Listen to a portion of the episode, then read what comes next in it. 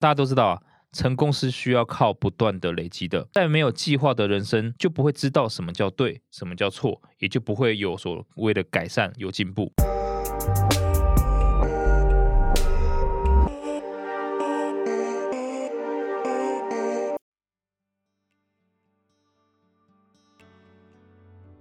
Hello，各位听众朋友，大家好，现在时间是中午的十二点二十分，欢迎收听。深 V 一口气，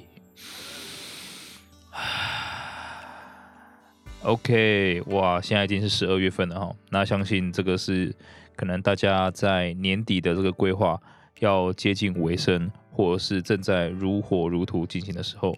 那么我在月中呢，也要开始跟我们整个集团、各个国家还有总部的领呃管理层一起开这个策略的会议了。那也相信各位听众朋友们啊，你们自己的公司也都在非常紧锣密鼓的进行年度目标的策略啊、计划的制定。那虽然我也知道了哈，其实这种。很多时候，这种东西对于基层或者是前线的工作人员来说，都是好像在做爽了一样。因为其实像今年，特别是这样哈，整体环境变化非常非常快，产品啊、科技啊这种很多的不确定性，市场风向也也是瞬息万变的。感觉呢，其实计划做出来就是拿来改的，不是拿来做的。那这个是针对为什么要做计划这个 why 啊要去探讨的。另外呢，在 how 的层面啊，就是怎么去制定年度计划。其实方法呢有很多种，从我们以前常听到的 KPI 啊。OBA 啊，还有 SMART 啊，或者是 PDCA，到近期的 OKR 啊、Scrum 等等的，其实每一种方法都各有利弊，大家也常常很疑惑，哎，到底这有什么差别？今天的内容就是要来献给所有的创业者、企业的管理层，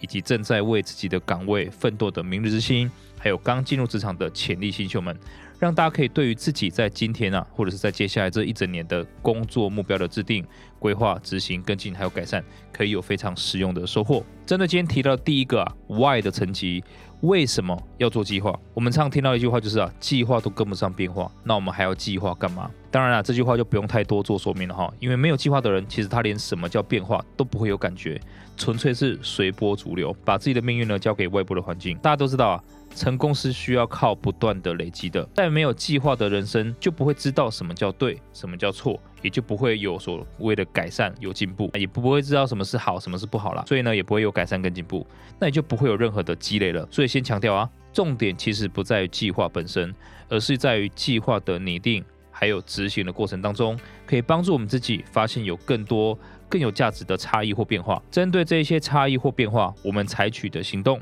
就成为了过程。那我们常听到啊，过程最重要，其实就在这些应对差异跟变化的经验跟积累。所以从这个角度来看呢、当环境变化加剧了，我们其实就不应该说哇，那就干脆不要计划了，反而是要去加强计划的机动性以及快速变革的能力。对于当今这种非常快速变化环境哈，其实呢，美国的军事单位也提出了一个非常棒的词来概述。叫做 VUCA，VUCA。后来呢，这个词啊也引用到了商业领域。所以呢，四个字母是什么意思啊？它分别代表了易变性、不确定性、复杂性，还有模糊性。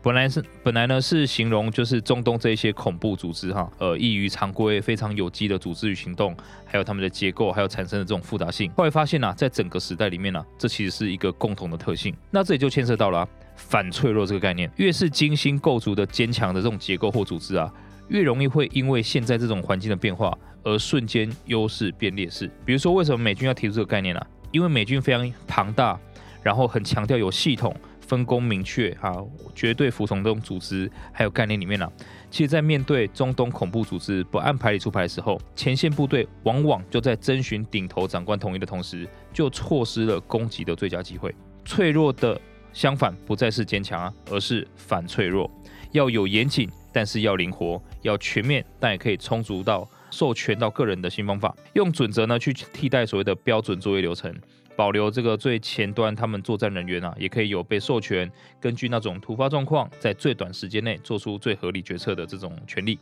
好，那我相信啊，这当然就牵扯到很多层面的这个重新建构了哈，比如说这个前端人员他们的认知啊，他们的技能啊，他们判断准则的设计啊，或者是这个授权范围大小，还有组织的应对速度等等的。但大家都知道啊。我们只求更好，不求完美。所以呢，只要其实这个预期的收益啊，可以大于风险可能产生的损失，我们都是值得一试的。那因为这样子啊，在种种的测试之后啊，包含所谓的 OKR，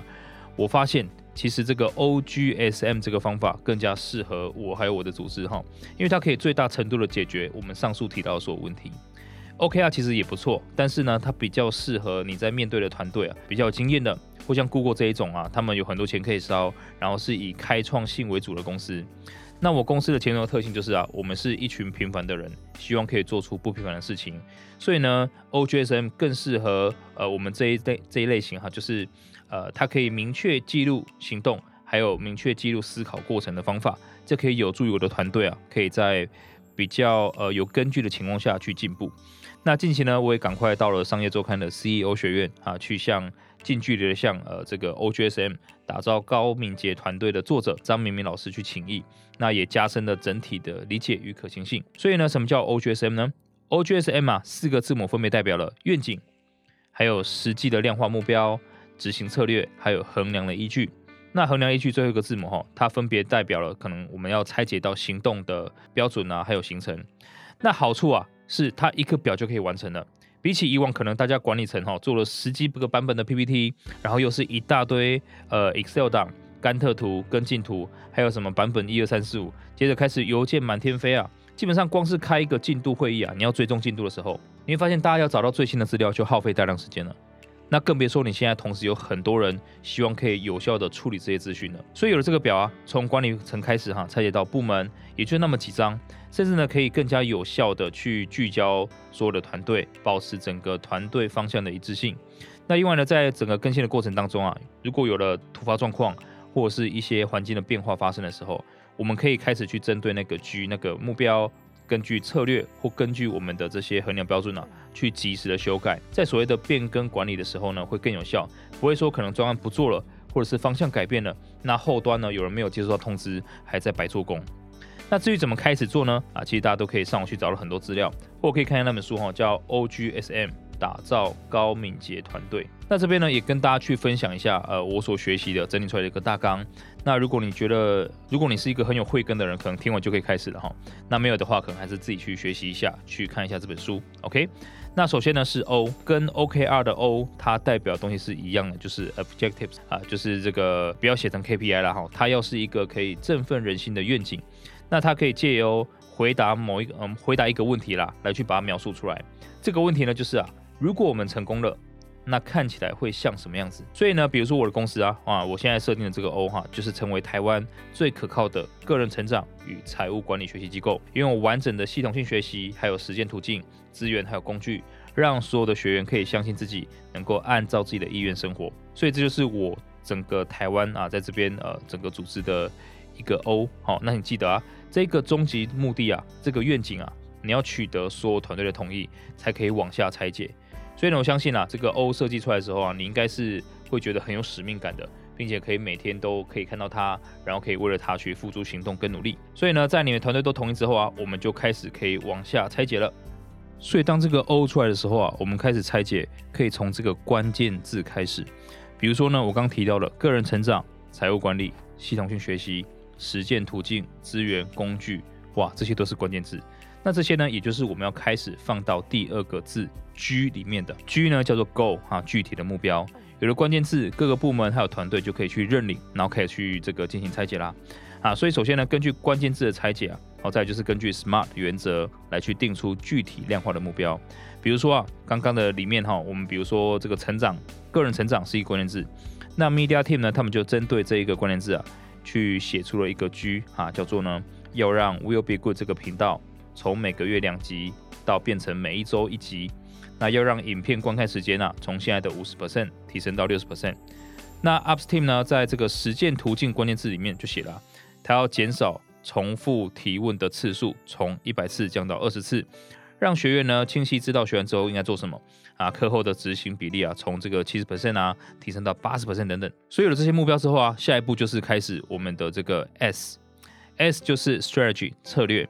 这里的重点就是啊，你要借由什么来完成？比如说呢，Will Be Good 的频道要变成周更，那策略啊就可以写到一点了，就是说借由提早规划一整年的节假日、学校的安排，或者是各个季节的主题性，甚至财报的发布时间，我们先安排进行内容的企划，或者是在学员实践方面呢，我们可以借由收集学员反馈与直化的访谈，来完善我们现在的实践地图等等的。到了最后的 M 呢，叫做衡量指标。通常呢，我们把它拆成 dashboard 还有 actions。Dashboard 就是啊，用什么去衡量这件事有做好，这可以让所有的成员哈，我们在进行的时候是让所有的成员一起开始 brainstorming 哈，做便利贴。比如说呢，在 Will Be Good 频道啊，有人写说学员讨论度要高才算好，然后还有说粉丝数量啊，还有企划到拍摄流程啊，什么都可以写。到最后呢，我们再慢慢的去收敛。好，这可以这个避免说一个人觉得说好像这样就已经做好了，但实际上还有很多其他层面没有顾虑到。那最后一个叫 Action 哈，就是呢这个拆解出来的不能再拆解的行动，那就是各负责人员啊，或者是可能专案经理哈 PM 的拆解了。比如说呢，在十二月二十号之前做第一次发想，确定明年的每个月主轴，还有可能像十二月二十五号跟某某某哈那几位人员一起开流程检视会议，这就是 action。那怎么可以去检视说哦，那我有做出来这个东西到底合不合理啊？其实也很简单哈，我们可以由后往前看，从这个 M 的行动计划去看，是不是他做完了就符合了策略所描述的。再来，是不是借由这个策略呢，就可以达到我们要达到目标，以及借由达到这些目标，就可以完成我们那个愿景呢？哈，比如说我举个例哈，是不是真的啊，YouTube 变成周更就可以让更多人看到，就可以真正实现更多人的个人成长？那如果发现说好像不够充足哈，那么就肯定得再多设几个 g o 来去完善了，我要实现很多人个人成长这些这个愿景，OK，尽可能去达到充分必要条件的逻辑。那这样一来啊，你会发现啊，团队成员就不会觉得说，哦，为什么每年这个计划一开完又做这么多事情要做？哈，因为他们会看到，其实有很多东西真的要做的。那因为当我们有了突发状况，呃，这个原有的策略啊或者目标不再适用了，我们开始改变或者是做出一些呃这个政策啊啊或者是公司策略方向的改变的时候呢，成员们啊，团队成员也不会觉得说，哇，为什么要朝夕灵改？而是呢，甚至可以让他们自己在面对这些变化的时候啊。呃，率先的提出应对的方案。